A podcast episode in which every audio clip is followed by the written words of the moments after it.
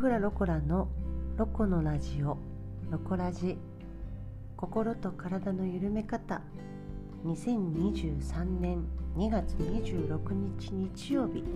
ロコラジの時間となりました。ヒーリングフラロコラのロコです。このポッドキャストは兵庫県芦屋市阪神芦屋駅から徒歩2分の場所にあります。フラダンス教室ヒーリングフラロコラの代表ロコが明日から始まる新しい週間に向けて何か楽しいお話だったりとかお役に立つようなお話ができたらなと思い毎週日曜日に配信をさせていただいております、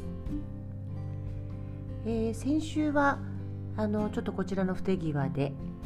日曜日の配信ができず月曜日の配信となりましたこと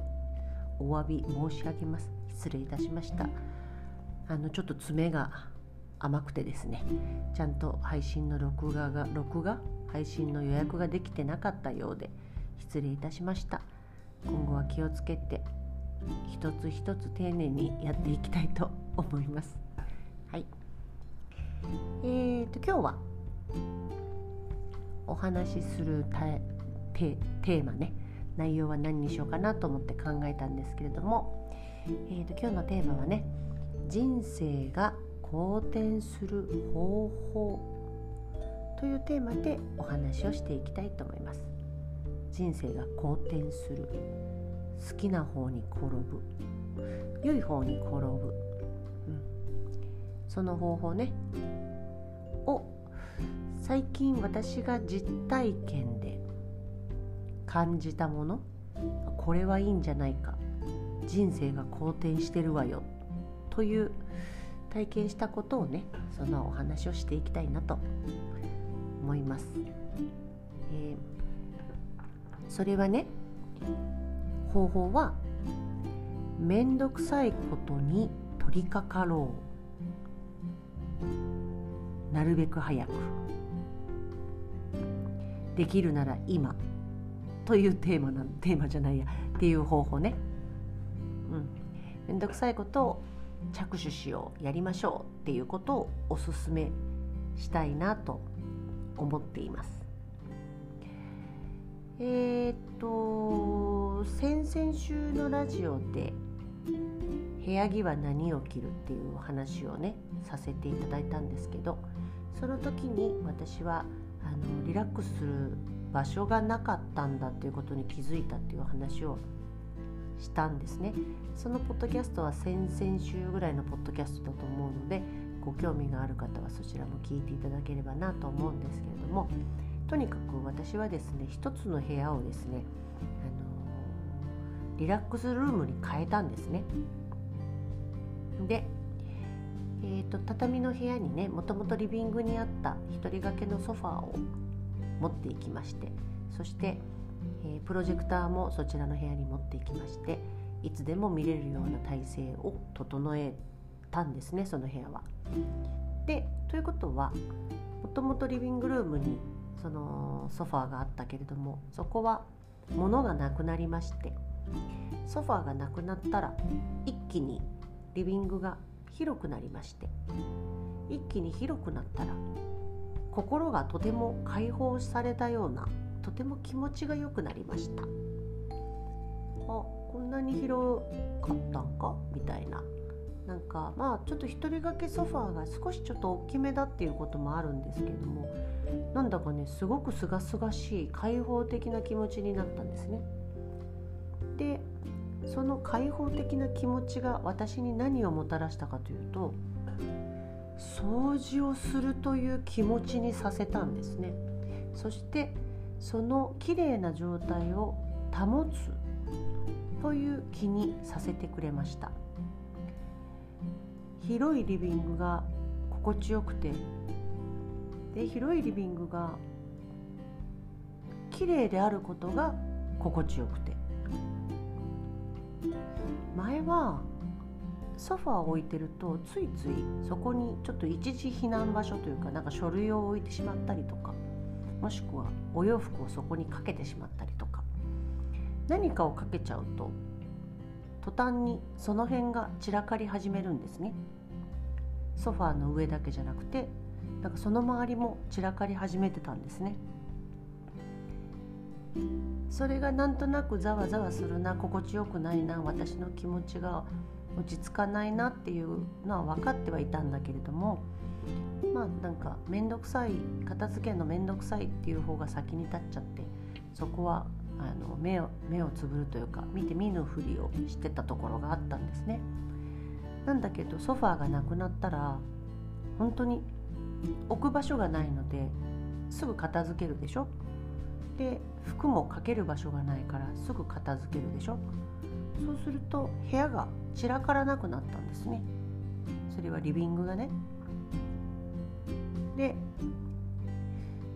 散らからなくなると散らかしたくなくなるんですよね。散らかしたくない。だから綺麗な状態を保ってたいと思うようになったのね。でそうすると今度散らかってるダイニングテーブルの上がこの気になり始めたんですよ。ダイニングテーブルが散らかっておると。で散らかってるのが心地よくなくなってきたからダイニングテーブルも片付け始めたんですよそうするとまた気持ち良さが増しましてそうするとリビング全体が気持ちいい空間に生まれ変わったかのようなそんな何て言うのかな感じになってるんですよ私今。でその状態をキープしときたいから片付ける癖がつきつつある。で掃除はねこんなにまめに前してなかったなっていうぐらい結構掃除してる。うん、なんかこう散らかってないのでちょっとしたものでもゴミがゴミそんな落ちてるわけじゃないけど、まあ、髪の毛とかね落ちてると気になるんですよね目立つ散らかってないとゴミが目立ちますなのでお掃除も結構まめにしております。これはすごいなと思ってさ。うん。なんかスイッチが入ったんですよ。その広くて綺麗な空間が心地よいなと思ったらそれがなんか伝播してこうバーって全部にこう波及していくっていうかな、まあ、そんな感じなんですね。でリビングが片付いたら今度台所の勝手の悪さ使い勝手の悪さが目立ち始めてこれはね引っ越す前だから前の家の時からそうだったんだけどなんかまな板を置くスペースがないよねとかまな板がなちょっと切る時にすごい狭いねんなとは思ってはいたんですけどなんかこうついついもういいやと思っていやそのままにしてたんだけれども水切りかごの場所っていうのは私水切りかごは持ってないんだけどその洗った食器を置く場所っていうその位置それを今回変えたんですね場所を。ここに置いたらいいんじゃないっていうところがあってね。そこに変えたんですよ。そこに変えましたらまあまあ台所が使いやすくなったんですよ。広々と。お野菜も広々とした場所で切れるようになって。でいろんなものがなんか段取りもスムーズになってねお料理する。なんとまあこんなに簡単なことだったのかって思うんだけれども。面倒くさくてやらなかったら。うんなんかねそこも片付き片付きにくかったっていうかなんかいつも物が置いてあったんですよねそこにも。なんだけれども配置を変えてスムーズな動線にしてそしてスペースが空いてそのスペースを片付けたらばやっぱ気持ちいいんですよね片付いてるスペースってああ気持ちいいなと思ってそしたら洗い物のペースっていうのかな。洗い物をして水切りをしてすぐ片付けるようになってます今。前はまあなんか洗い物も結構ちょっと溜めてから洗ってで洗って乾かしたものもまたそこから使うみたいなさ。なんか直すっていうことはあんましなくて要は台所を一回こうきれいにするっていう状態を物をなくすっていう状態をしてなかったんですね。なんだけど今の形に変えたら一旦全部物を片付けて何にもないようにね台所のところをこう何にもないようにしたらあこりゃ気持ちいいなっていうふうに思ってそこも片付き始めそしたら心がとても気持ちよくなりました。うん。なんか不思議というかこのなんだろうねこの連鎖というか。だからどんどんどんどん部屋が片付いていくと本当に気持ちがいいんですよ。心がすっきりする。で散らかさないでおこうっていう風な意識にもなる。です？なのであれだねやっぱり。面倒くさいなと思ってることは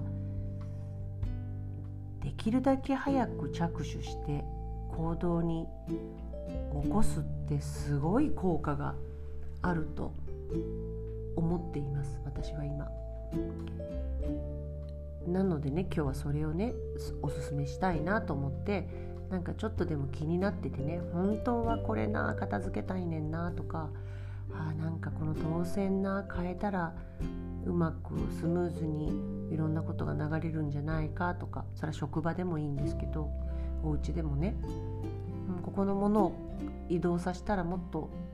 スムーズなんだけどなみたいなものがもしあったらねもうほんとすぐすぐ片付けてみてほしい。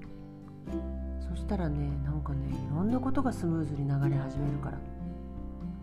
いやーこれすごいなと思っております。うん。面倒くさがらずにね面倒くさいものをちゃっちゃと片付けるといろんな意味で時短になるなるし何にしろ心がなんかストレスがたまらないというかうん、スムーズに進んでいくななんていうことを感じています。ですのでねもしそういうちょっと気になってるなっていうことがあったりするのであれば、重い腰を上げてねその行動に出るっていうのをおすすめします。はい。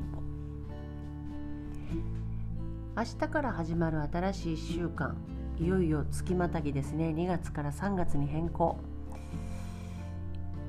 早いですね。やっぱね2月はね23日だけ短いだけだから短いだけだからって短いだけなんだけどもう終わっちゃいますからね。新しい月にりますから。あのいろいろとなんか春に向かってるなーっていう感じ。気候もそうだしあの日照時間もそうだし街の動いている様とかもそうですけれども。まあちょっとねあのいろんな新しい、まあ、お別れの季節でもあり新しい出会いの季節でもありますのでね。あまあまあ。今まで通りといえば今まで通りの日々なんだけれども。まあ気持ちちょっとシュッと背筋を伸ばしてなんか新しい気持ちになるのもいいんじゃないのかななんて思います。それに向けてね今日のこの私のお話の何て言うの？実践？してみたらまたもう一つ、うん、気持ちがすっきりするんじゃないのかなと思います。はい。では新しい1週間もよく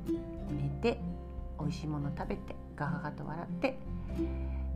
健やかな日々をお過ごしくださいね。今日も最後までお付き合いいただきありがとうございました。また来週お耳にかかれたら嬉しいです。ヒーリングフラロコラのロコでした。じゃあね